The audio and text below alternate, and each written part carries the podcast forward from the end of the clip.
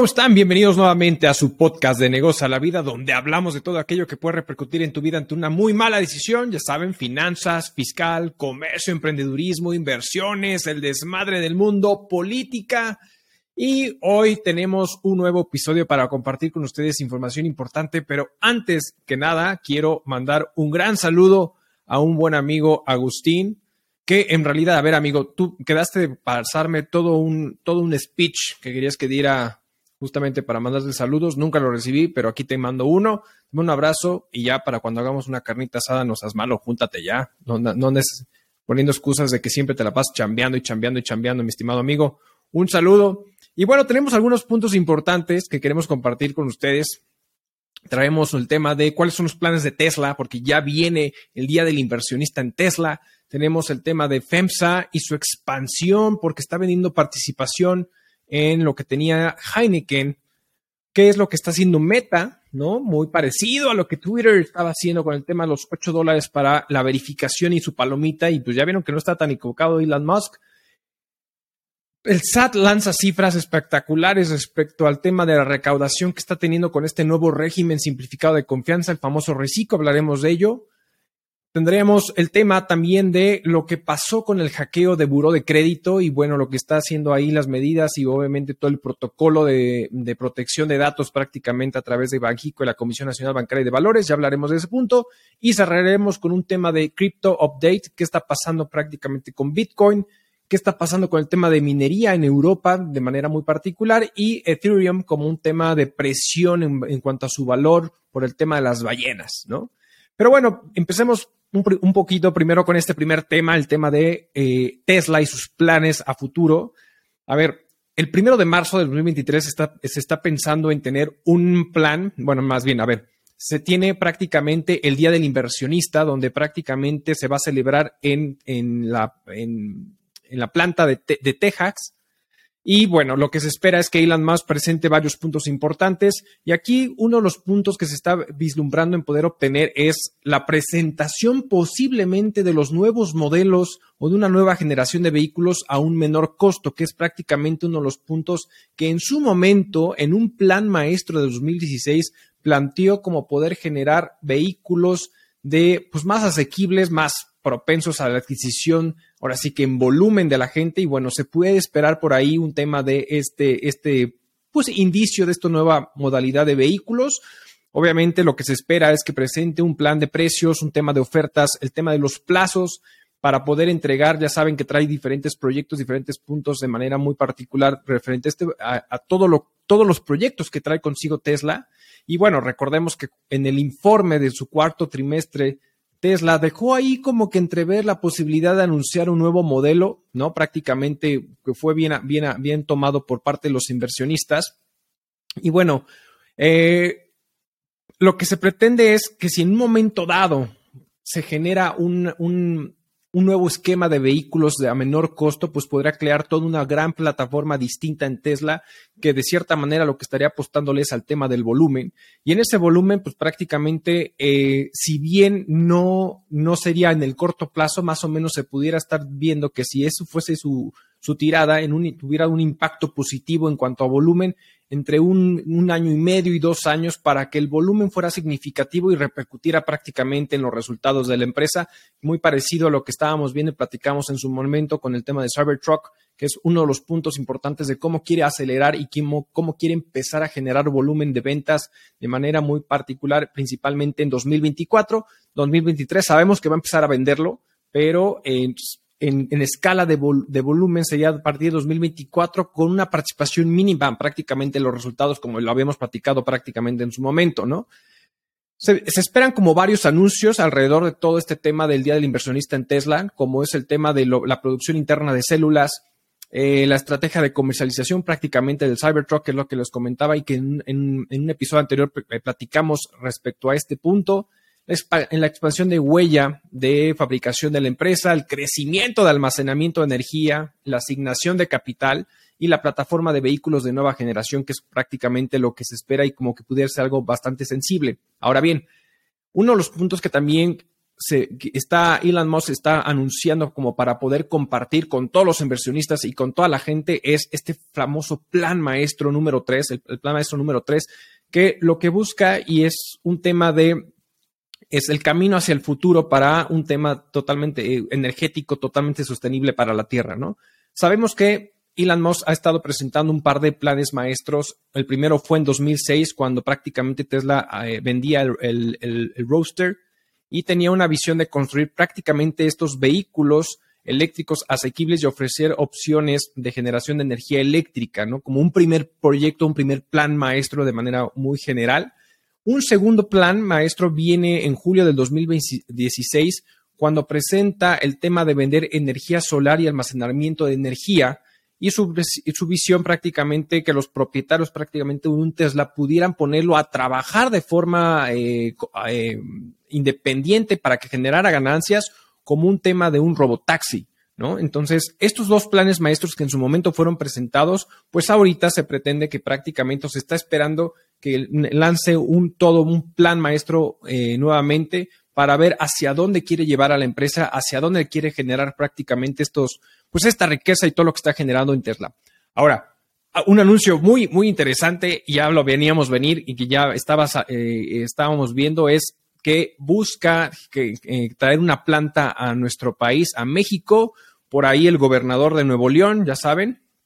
el Fosfo Fosfo, pues prácticamente estaba levantando la mano para invitar a Tesla a que participara o que se fuera a instalar en ese territorio. Ya en una mañanera le preguntan directamente a nuestro presidente Andrés Manuel López Obrador si estaba de acuerdo con esa postura y él dijo que tendría que eh, visualizar en alguna entidad o en alguna locación que contara con los recursos necesarios y evitar una catástrofe natural, digámoslo de esa forma, ¿no? Es decir, prácticamente enfocándose que en Nuevo León no hay agua y específicamente en la zona metropolitana de Monterrey, pues tienen problemas de agua y entonces pues prácticamente se le está pidiendo a Ilan que instale, eh, incitándole un poquito a la parte sur de nuestro país. Sabemos que es algo que ha venido queriendo desarrollar nuestro presidente específicamente en esa zona, Oaxaca, Tabasco, Veracruz, toda esa zona de, manera muy particular, que es lo que se está esperando, pero también por ahí está la posibilidad de un indicio que a lo mejor se pudiera instalar en una zona de la IFA eh, muy cercana ahí por el tema de, pues sabemos que ya traslada toda la parte del el transporte de carga aéreo, y se volvería a lo mejor una aduana principal eh, la IFA, entonces posiblemente sea un punto estratégico eh, por parte de Tesla que se instale más cerca de la IFA, más que hacia el sur, ¿no? Y creo que, digo, al final Ilan es el que va a terminar decidiendo dónde sí o dónde no. Y bueno, ya hay muchos estados, ya por ahí Michoacán también levantó la mano, hay muchos estados, Aguascalientes por ahí también, que están levantando la mano para atraer la inversión y bueno, seguramente cada uno de los estados ofrecerá algo atractivo en cuanto a incentivos fiscales o incentivos muy particulares como para que pueda llevar la planta de Tesla a, a nuestro país. Ahora, prácticamente en este primero de marzo, respecto al tema de la inversión, al tema del inversionista, el día del inversionista, eh, se pretende que Elon lance el comunicado y diga prácticamente dónde se va a terminar instalando, ¿no? Entonces, bueno, al final, por mucho que queramos hacer faramaña de dónde queramos que se instale prácticamente eh, pues esta planta de Tesla en México, pues él terminará decidiendo lo que mejor le convenga a su negocio, a sus inversionistas, lo que mejor catalogue en cuanto a su operación y todo ese tipo de cosas. Enhorabuena por Tesla, esperemos que los mensajes y todo lo que está buscando sea algo atractivo. Ya eh, digo, hace poquito también incluso están haciendo eh, recopilación de algunos autos que salieron como dañados, bastantes autos en tema de producción, entonces pues están llamado a servicio de reparación y muchas otras cosas. Entonces, bueno, creo que es un ir y venir de todo lo que está informando prácticamente Tesla. Es algo interesante. Enhorabuena por Tesla, enhorabuena por Elon y que gane el mejor estado para recibir esta planta de Tesla en México. Porque realmente hay una de las cosas interesantes es que México se puede, puede llegarle a ganar o puede llegar a generar un crecimiento económico importante si llega a ganarle de cierta forma a China en cuanto a la captación eh, eh, pues ahora sí que de maquila o, inversión extranjera para efectos de, pues este tipo de, de, proyectos como es este, sobre todo pensando que al final existe esta, regla, esta guerra fría entre China y Estados Unidos, entonces puede ser muy buena apuesta por parte de México. Sabemos que hay muchas plantas que están viniendo a, México por el tema de New Shoring. Entonces puede ser algo muy interesante. Enhorabuena, enhorabuena por México, enhorabuena por todo esto y que salga lo mejor que pueda convenir a, los intereses de todos los involucrados. Pero bueno, vamos con otro tema que es el tema de FEMSA y vende su participación de Heineken. A ver, por fin FEMSA le dice adiós a la cheve, le dice adiós a la cerveza, prácticamente dice, cuando recordemos que por ahí, cuando en eso entonces Eugenio Garza García en 1907 toma posesión prácticamente lo que era la cervecería Coctemoc, pues prácticamente genera toda una industria muy importante y muy interesante. Y pues ahora, después de que en 2010 prácticamente lo que hace FEMSA es intercambiar las acciones, es decir, Heineken llega a comprar las acciones de cervecería eh, Cuauhtémoc Moctezuma, en 2010 y pues a cambio le da participación prácticamente de Heineken y Heineken Holding eh, a FEMSA y hace como un trueque, una, permuta, un cambio ahí de, participaciones entre estas, estas circunstancias. Entonces, pasa todo esto y pues ya prácticamente el miércoles pasado, ¿no? Decide, eh, es de la semana pasada, el miércoles de la semana pasada, prácticamente FEMSA levanta la mano y dice, voy a vender mi participación del mercado que tengo de Heineken, que representa el 14.8% y prácticamente lo pone así abierto al público, esperando que prácticamente todo ese proyecto de o su proceso de venta de acciones transcurra entre unos 24, 36 meses, lo cual puede ser algo bastante interesante. Cuando sale el comunicado por parte de FEMSA, Heineken y Heineken Holding adquieren participación de estas acciones, es decir, recompran estas, estas acciones a un precio ya pactado bastante, bastante interesante en cuanto a números, que es prácticamente lo que está buscando FEMSA, es liquidez, flujo y billete para poder invertir. Y ahorita platicaremos de ese punto, que es lo que pretende hacer justamente a futuro pero prácticamente ya hace esto y entonces requieren, y por un lado Heineken va a poner sus, las acciones que adquiere prácticamente en tesorería para ponerlos después a disposición en el mercado, y en el caso de Heineken Holding, pues la va a tener prácticamente en su parte de balance como eh, un tema de estructura que va a estar generando, ¿no? Lo cual es bastante interesante y ahora todo este proceso ya empezaron a levantar las manos de quién puede generar participación y adivinen quién acaba de comprar un 3.76% de esas acciones, por lo tanto, se vuelve partícipe de Heineken, pues Bill Gates. Bill Gates, a pesar de que ya había comunicado en su entonces, en un momento dado, que él no era tan partícipe prácticamente ahí en 2018 decía que no era tan partícipe de la cerveza, incluso cuando tomaba cerveza cuando conocidos o que había pues un evento y estaban tomando cerveza, él tomaba cerveza light y hasta se disculpó por toda la gente que realmente sabe tomar cerveza y le gusta. Él dijo, yo la verdad no le entro tanto,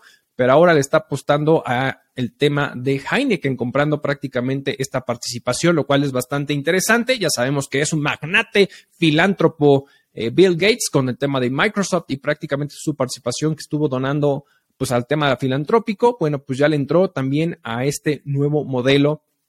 como tal. ¿Cómo, nos, ¿Cómo uno se dio cuenta por el tema de Bill Gates? Porque al final prácticamente la Autoridad de Mercados Financieros de Países Bajos, por el valor de la participación que adquirió eh, Bill Gates, pues se vio la obligación de informarlo y prácticamente se, no se informó que el 17 de febrero fue cuando se adquieren estas acciones por parte de Bill Gates, lo cual es bastante interesante. Enhorabuena, Bill Gates. No solamente la rompes con el tema de Microsoft y todo el tema tecnológico, sino a lo mejor ahora nos sorprendes con algo interesante ahí ingiriendo en el tema de la Cheve. Muy bien, enhorabuena, mi estimado Bill Gates. Pero ahora, ¿qué es lo que está buscando FEMSA con esta venta de su participación en Heineken? La realidad es que le está apostando al mercado minorista y está buscando expandir prácticamente todo su proyecto de OXO, ¿no? De eh, OXO Smart y también lo que es eh,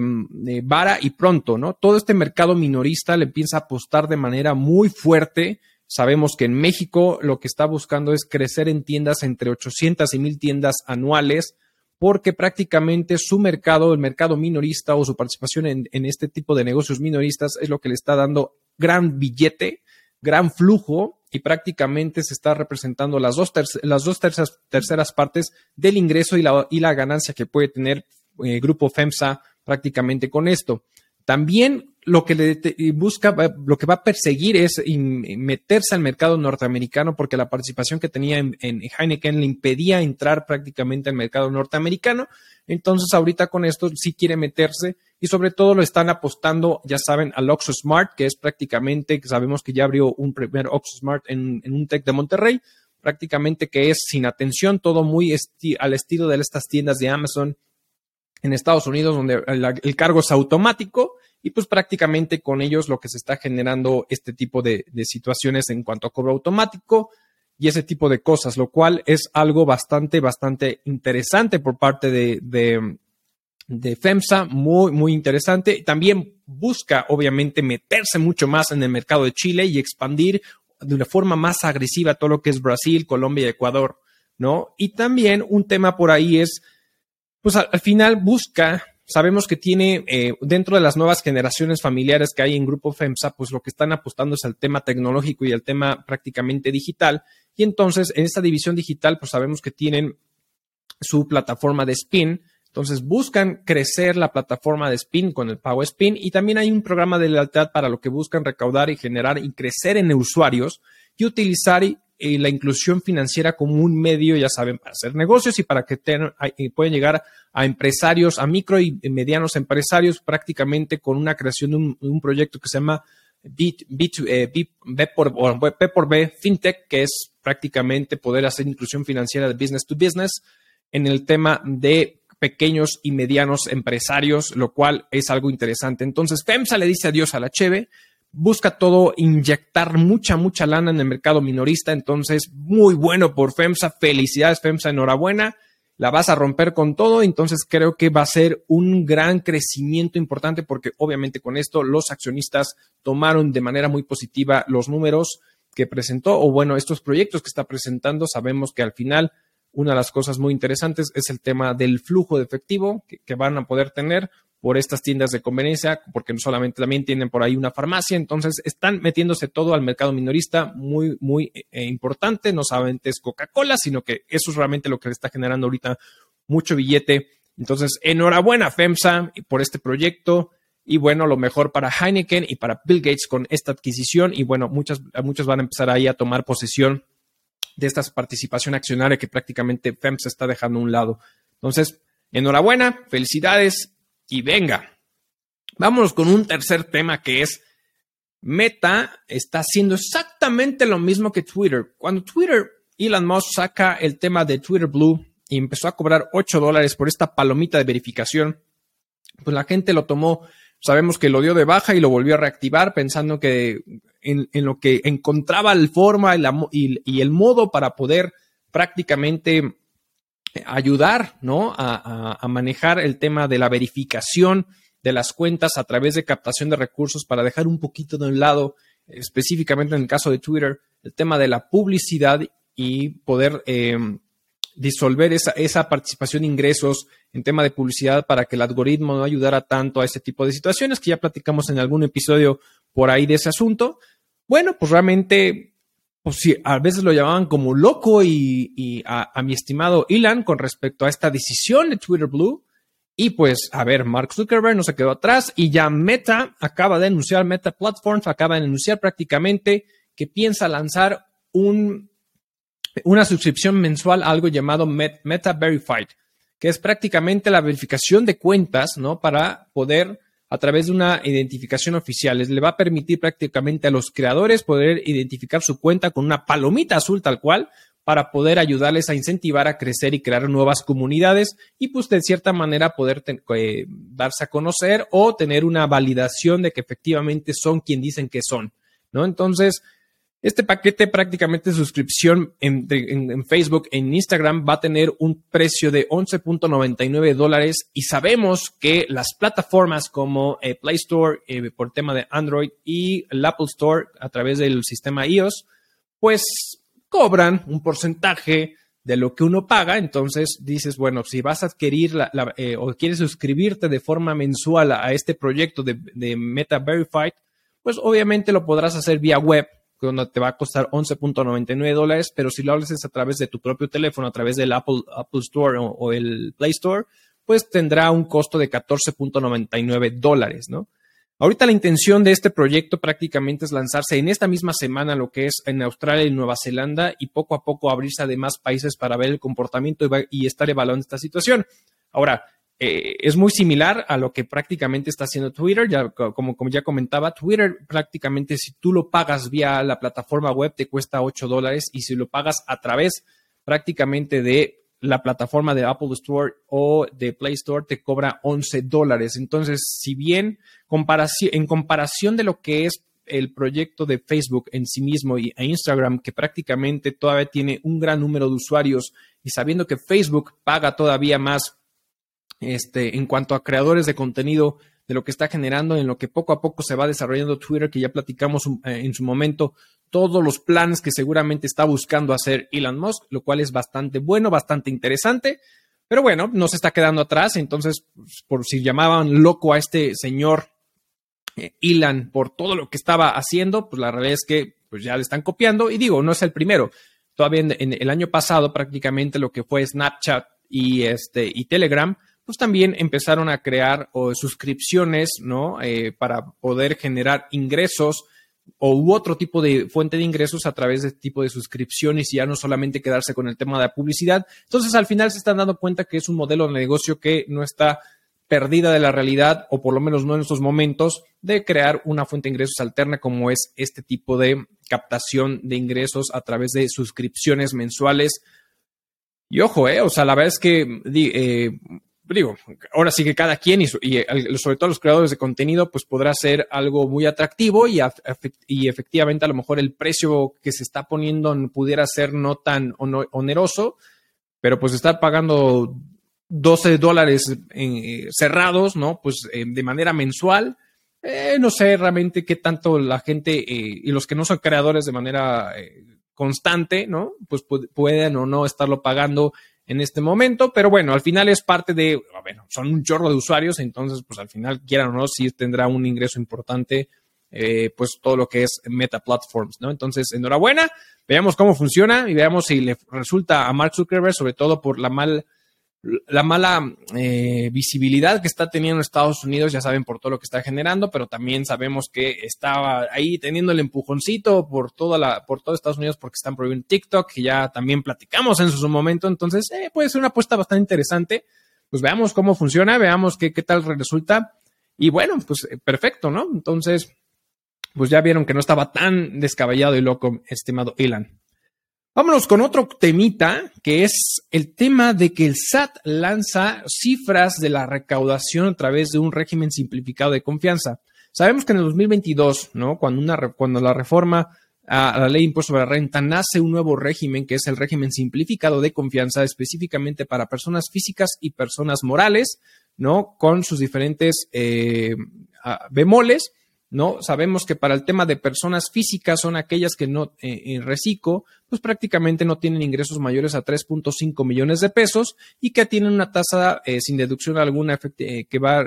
una tarifa que va entre el 1% y el 2.5%, sin deducción alguna sobre la base de los ingresos efectivamente cobrados, siempre y cuando no rebasen 3.5 millones de pesos. Y por el otro lado tenemos a las personas morales que sus ingresos efectivamente cobrados no superen los 35 millones de pesos, pues sabemos que definitivamente tendrían la obligación de estar tributando, bueno, con sus puntualidades, que ahorita no hablaremos de eso, pero al final estarían bajo, ahora sí que las reglas general, estarían tributando en este régimen que ellos pagan, este, estas personas morales pagan el 30% sobre la base de la base gravable, que es ingresos menos deducciones efectivamente cobradas, menos deducciones efectivamente pagadas o erogadas. Entonces, pues prácticamente es cómo se determina. Pero a ver, aquí el tema es que las cifras interesantes que ya eh, lanzó la autoridad es lo que recaudó con este nuevo régimen y prácticamente recaudó 28.842 millones de pesos, de los cuales 16.091 millones de pesos es de reciclo personas morales y 12.751 millones de pesos es de reciclo personas físicas. Entonces, por ahí realmente el tema de reciclo y específicamente más en temas de persona física, pues está apostado a que al final la recaudación fue en función a una herramienta eh, de simplificativa en cumplimiento tributario. Y, lo pongo, o sea, a ver, a ver, a mí personalmente, aunque se ponga sobre esa base, eh, todavía ahorita están haciendo muchos cambios y la, plataforma en sí misma de Reciclo personas físicas ya tuvo cambios para 2023 en comparación 2022. En 2022 sí era mucho más sencilla, pero tenía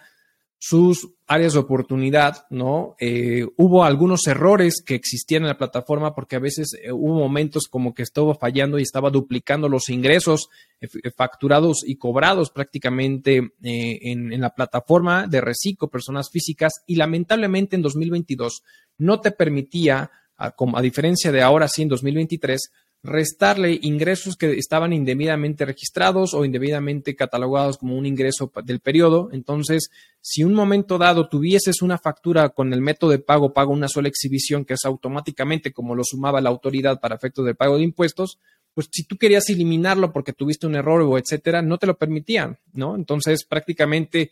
Ahí habría que ver qué tantos contribuyentes pudieron haber pagado impuestos de forma indebida por este tipo de errores y que al final la misma plataforma no te, no te lo permitía. Y sabemos que el tema de reciclo personas físicas de manera muy particular, lo que buscaba es, eh, o lo que busca es incentivar el cumplimiento tributario de una manera mucho más simple y sencilla, sin la necesidad, y lo pongo entre comillas, de un colega contador, ¿no? Que ya por ahí platicamos en un episodio eh, que se llama, que justamente hablábamos del tema del reciclo, pero digo, al final es este tipo de cosas. Y en el tema de personas morales, al final, pues también es un punto de discernir entre la parte fiscal y la parte financiera, porque en la parte financiera definitivamente, pues el, el, tema normativo financiero en la parte contable, pues hay una manera de registro con independencia del el efecto fiscal que se le pueda dar a las transacciones, ¿no? Entonces,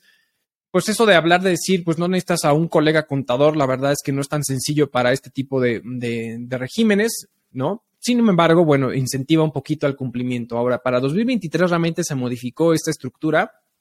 ¿no? Eh, de, la, los sistemas prellenados o los sistemas para el cumplimiento de los, del, pago de las contribuciones, el pago de los impuestos mensuales, ¿no? Eh, provisionales o definitivos, pues ya hay, está, hay mucho más elementos que, ojo, a ver, si en, 2022, y específicamente hablando de personas físicas, estaba sencillo, ¿no? Ahorita hay mucho más elementos a cumplir. Entonces,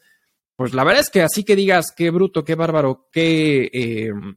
qué simple está para el poder llenar eso, no es así, ¿no? Entonces sí hay que saber entender bien qué mecanismos y cómo llenarlo para evitar que vayas que no que pagues de manera incorrecta, que no pagues como debe ser, porque a lo mejor pagas de menos o incluso puedes pagar de más por no darle la debida atención al llenado de la plataforma, ¿no? Pero bueno, pues al final, ahorita para hacer un primer ejercicio, eh, creo que fue bueno. Lo único que sí, a ver, habría que revisar es las posibles sanciones tan agresivas que le puede dar prácticamente al reciclo porque, a ver, mientras en otros regímenes fiscales prácticamente eh, ante el incumplimiento, por ejemplo, de la declaración anual, pues evidentemente existe una multa de por medio. Pero para el tema de reciclo, lo que está diciendo es, oye, si tú, siendo reciclo, específicamente más hablando en tema de personas físicas, no presentas la declaración anual, prácticamente te estoy dando de baja al, eh, a tributar en este régimen. Oye, y si estás viendo que la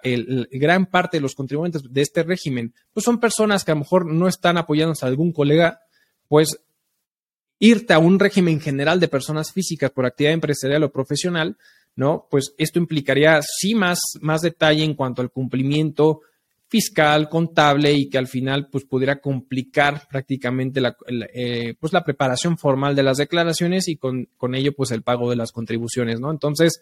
híjole, eh, habría que checar un poquito esa agresividad en el tema de la posible sanción, pero bueno, realmente son cifras interesantes de lo que está generando eh, ahorita el régimen. Vamos a ver cómo en 2023, que se espera que efectivamente crezca, porque al final la plantilla de contribuyentes en estos regímenes eh, creció dentro del primer trimestre del 2022 al cuarto trimestre del 2022. Prácticamente sí hubo un incremento de contribuyentes en, en estos regímenes, tanto para personas físicas y personas morales, lo cual es bastante, bastante bueno, ¿no? Entonces,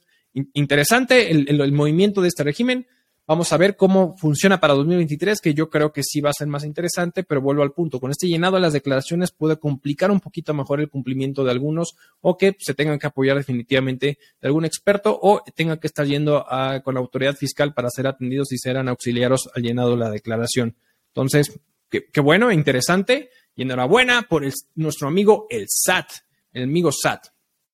Un, cuarto, un, siguiente tema también es el tema de qué pasó con el hackeo a buró de crédito. Resulta que este 22 de febrero de este año, prácticamente la Comisión Nacional Bancaria de Valores lanza un comunicado oficial donde habla prácticamente del incidente que sucedió con Buró de Crédito. Sabemos que Buró de Crédito es una sociedad de información crediticia, donde prácticamente lo que hace es informarle a los clientes finales eh, que buscan o solicitan créditos la información que se cuenta con las instituciones financieras y a su vez a las instituciones financieras, pues prácticamente le dice pues cómo, cómo está el, el cuentaviente conforme a su historial crediticio y a su vez también pues poder proyectar y plasmar toda la información crediticia de cada uno de los cuentavientes ¿no? de este tipo de instituciones.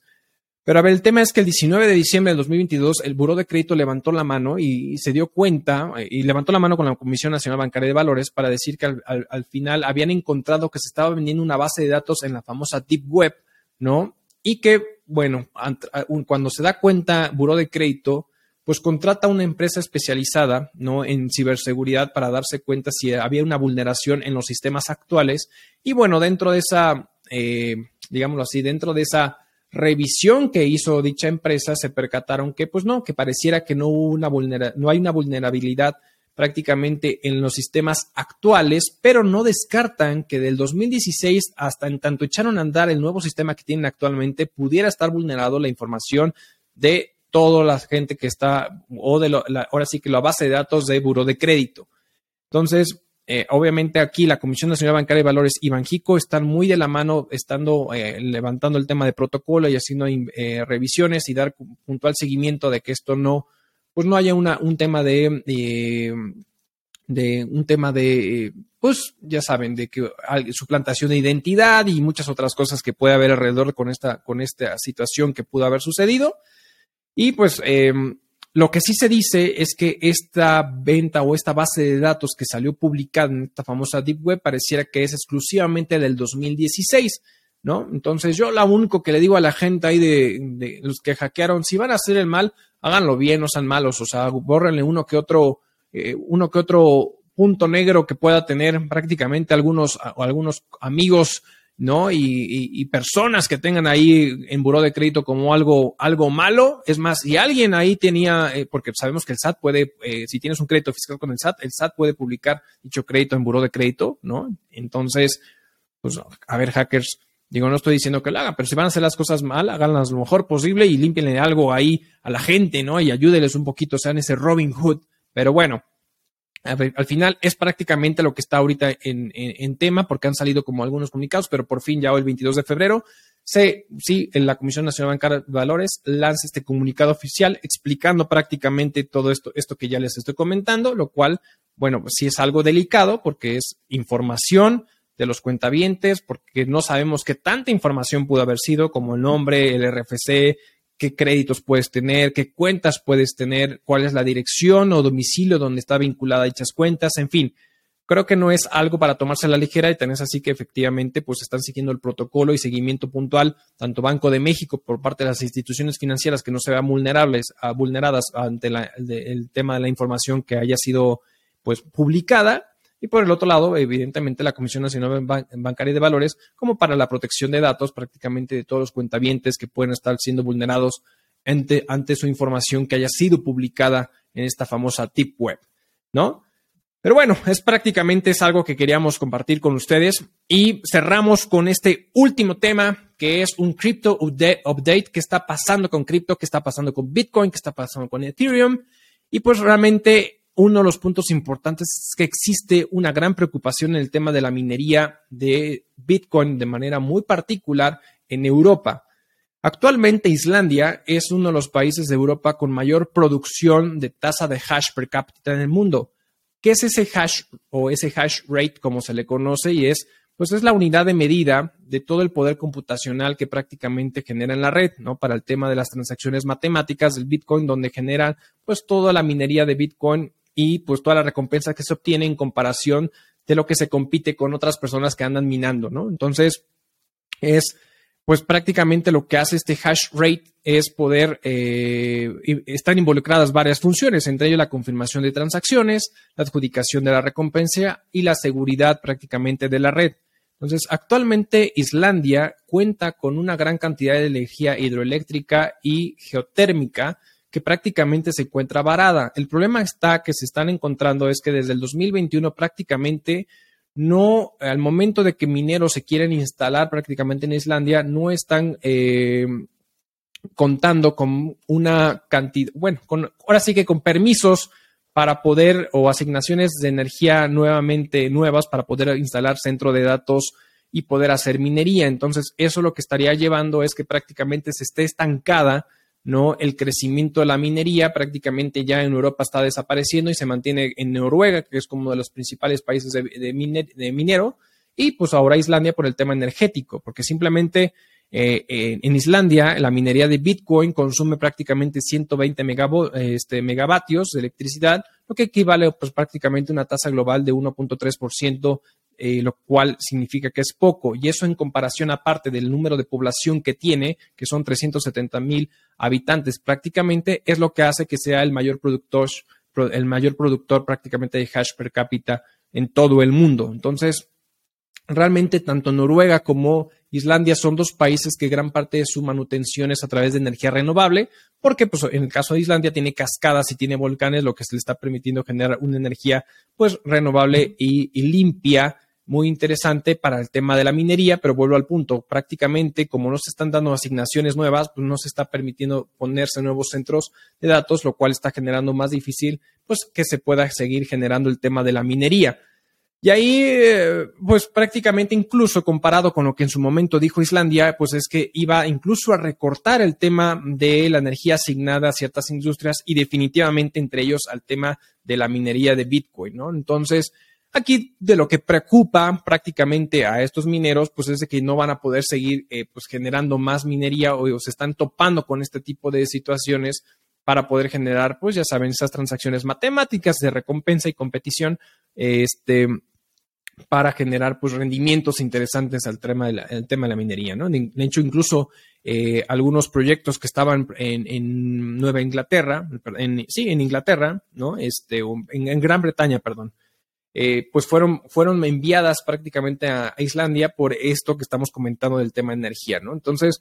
eh, puede ser un, un, gancho al hígado a todos los mineros que están buscando porque cada vez se están topando con países que están prohibiendo prácticamente la minería por el exceso uso de electricidad y pues la posible contaminación que esto genera, sobre todo aquellos que usan energía sucia. En el caso de Islandia no es así, pero bueno, están teniendo o queriendo proteger un poquito los recursos internos, lo mismo que está pasando con Noruega, y eso que incluso Islandia supera a Noruega en producción de energía renovable al, doblete, ¿eh? prácticamente está doblando lo que genera o lo que produce Islandia, y bueno, también tiene mucho menos habitantes, entonces eso, eso es algo bastante atractivo. Pero bueno, ahorita se está deteniendo, es algo que le está pegando al tema del Bitcoin, particularmente al tema de los mineros,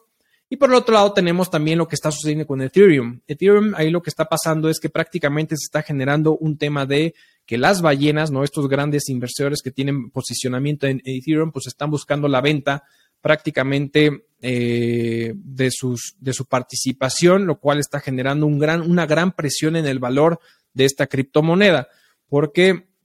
en prácticamente lo que están diciendo estas, eh, pues ahora sí que uno de los proyectos del por qué están vendiendo estas criptomonedas las ballenas, o eh, específicamente Ethereum, es por la alta proporción que tiene el famoso MBRV, que es el famoso Market Value to Realized Value, que es prácticamente un indicador, ¿no? Donde genera la relación entre el valor del mercado de este activo o este criptoactivo con su valor realizado, ¿no? Entonces, a un mayor MBRV,